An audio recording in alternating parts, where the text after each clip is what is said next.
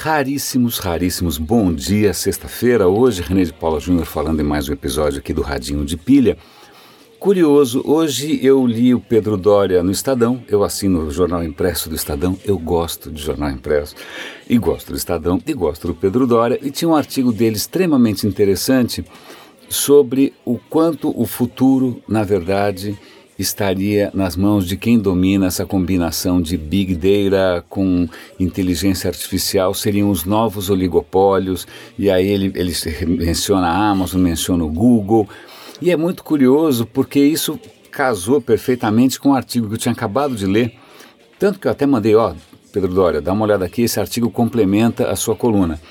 É, era um artigo da Wired sobre um projeto do grupo Alphabet. O grupo Alphabet é o grupo do Google, certo? O Google agora faz parte de um grupo chamado Alphabet.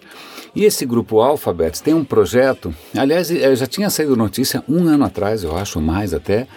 É, eu acho que eu prestei atenção, mas não muita, talvez eu tenha comido bola. O que me, de uma certa maneira, intriga, porque é um assunto que me interessa pra caramba, que é o que? Cidades. Eu adoro o tema cidades, adoro o tema urbanismo, adoro o tema histórico das cidades, adoro viver em cidades. Se você me convidar para ir para o meio do mato, eu vou achar ofensa grave. Eu não gosto de cidades pequenas. Bom, anyway, o tema cidades me agrada muito. Né? E esse eh, artigo da Ward, que é o que eu mencionei para o Pedro Dória, ele diz respeito a um projeto paralelo ali do grupo do Google chamado Sidewalk Labs, Laboratórios das Calçadas. Sidewalk é calçada em inglês. Qual é o lance? Há um bom tempo já, esse laboratório do Google vem estruturando o que você talvez pudesse chamar de um sistema operacional das cidades. Não necessariamente um sistema operacional, mas uma base para que as cidades consigam funcionar melhor. Ele vem o quê? Coletando ou estruturando, organizando essa infinidade de informações que a gente tem hoje sobre as cidades. A gente tem informações sobre o trânsito, sobre o estacionamento, sobre onde as pessoas frequentam, onde as pessoas vão, quais são os horários.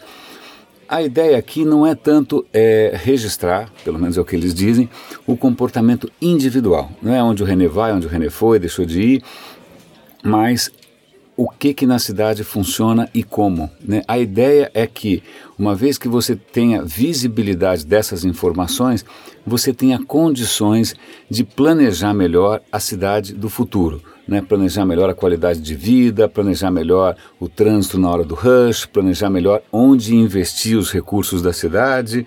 Pô, eu adoraria saber se, sei lá, o time do Dória, por exemplo, está ligado nisso, eu ficaria muito feliz. Né? Eu espero que sim, porque tem lá um departamento de inovação, tá, o Daniel Dannenberg está lá.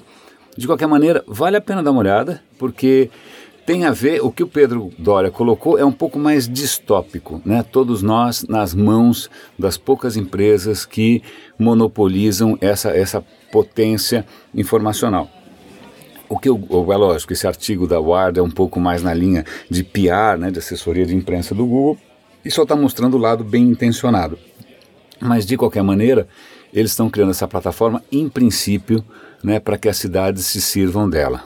É interessante, eu adoro o tema cidades. Eu acho que é a maior invenção ever, mas tudo bem. Mudando de pato para ganso ou de pato para um animal estranhíssimo, talvez o bicho mais estranho do mundo, que chama axolotl. Para quem já está acostumado com coisas mexicanas, né? Esse, o termo de terminar em TL no final já indica que seja alguma coisa mexicana, porque é daí que vem chocolate né, e tomate, várias coisas que vieram do México têm a mesma terminação. O axolotl é um bichinho estranho, parece um camundongo com umas, uma lula na cabeça, é um bicho feio pra caramba. O axolotl ele já era conhecido há 150 anos porque esse, esse bicho esquisito, se você cortar uma pata dele, a pata nasce de novo. Se você quebrar a espinha dorsal e deixar o bicho tetraplégico, a espinha dorsal se regenera. Parece algum vilão do Homem-Aranha. O cara realmente tem poderes estranhos. A notícia é, é que eles finalmente conseguiram mapear o genoma dessa criatura. A ideia é que a gente consiga descobrir por que, que ele tem esses superpoderes. A questão é, se é um bicho tão pequenininho, né? não é que o cara é um jacaré, é um bicho pequeno, por que, que demorou tanto para mapear o genoma? Simples. E o código genético dele é 10 vezes maior que o nosso. 10 vezes maior. É, é o dado? Acho que era 10. É um, é um número absolutamente monstruoso. Quer ver? Ó, tem 32 bilhões de pares, o que significa que ele é 10 vezes o genoma humano, é o maior genoma que jamais foi sequenciado. Né? Isso demora muito, não só porque é maior, porque parece que tem muita informação repetida, os computadores surtam, então foi um gigantesco é, esforço computacional para fazer essa história.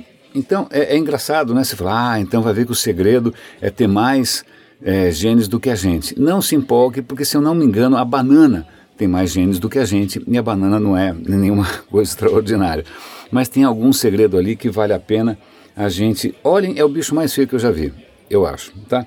E falando em banana, um artigo extremamente interessante que saiu na BBC e talvez não tenha aparecido no radar, mas certamente você vai ficar chateado quando desaparecer do seu prato, que é o que? A banana está em xeque.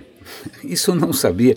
Eu tinha uma vaga ideia de que banana era praticamente uma monocultura. Todo mundo planta a mesma banana. Né? Todo mundo. A banana é um clone uma da outra.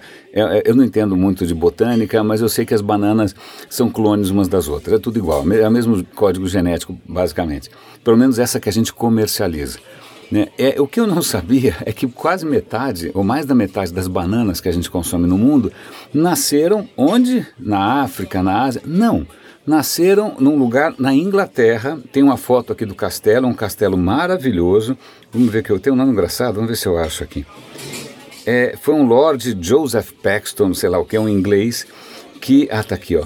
Cavendish Banana. Ele criou a banana de Cavendish. Cavendish é a família é, ele era um cara interessado em botânica no século XIX, ele experimentava com bananas, tal, recebeu uma, uma, uma, um espécime das Ilhas Maurício, ele acabou desenvolvendo uma banana, ah, o castelo chama Chatsworth House, que parece algum seriado no Netflix, né?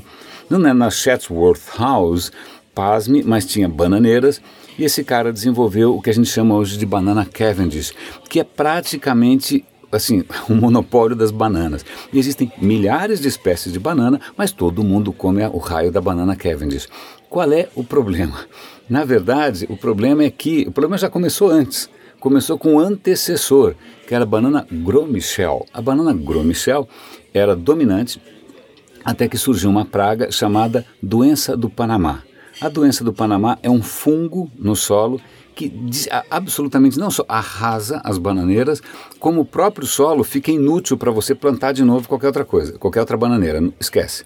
Então, isso é, praticamente eliminou do mapa a Gromichel, acho que foi na década de 50 isso, mas a banana de Cavendish, que na época não era tão popular ainda, e nem é tão boa assim, não era a melhor banana, ela resistiu à doença do Panamá. Maravilha, conquistou o mundo. Metade das bananas na Índia, todas as bananas na China. Né? Então todo mundo come a banana Cavendish que sobreviveu à doença do Panamá.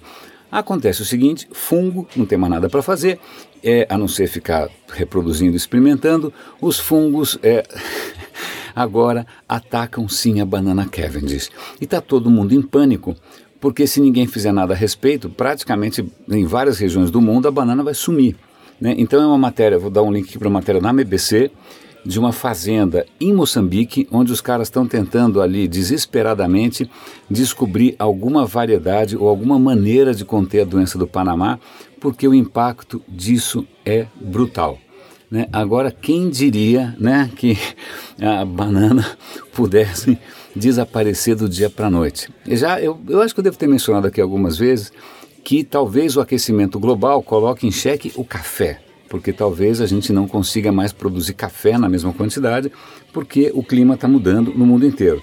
Então, agora, além de perdermos o café, talvez a gente perca as bananas. Tem mais alguma coisa para comentar com vocês? Hum, deixa eu ver. É, tem um aqui para quem não gosta de ir no dentista. Os caras estão desenvolvendo uma maneira de usando. Vamos supor, você tem uma cárie. O que, que o cara faz quando você tem uma cárie? Ele aumenta o tamanho do estrago, né? ele aumenta o buraco para colocar algum tipo de resina, seja lá o que for, para tapar o buraco. O que eles estão vendo agora é que uma técnica que pelo menos em ratos está funcionando, de fazer com que o dente se regenere sozinho. Você coloca ali é, uma combinação de, de, de, de, coisas que vão estimular as células tronco para que elas reparem o dente sozinho. É, é interessante, está aí um bom uso de células tronco, acho que muita gente vai comemorar. Raríssimos, eu acho que isso encerra o nosso Radinho de Pilha por hoje. Agradeço a audiência que vem crescendo. Ah, espalhem um radinho de, pinha, de pilha, ele não é comercial, ele não é vendido, ele não tem agenda nenhuma, não estou fazendo propaganda de nada. Né? O interesse dele aqui é simplesmente manter a tocha acesa em tempos de trevas. Raríssimos, bom fim de semana. Grande abraço aqui do Radinho de Pilha e até segunda-feira.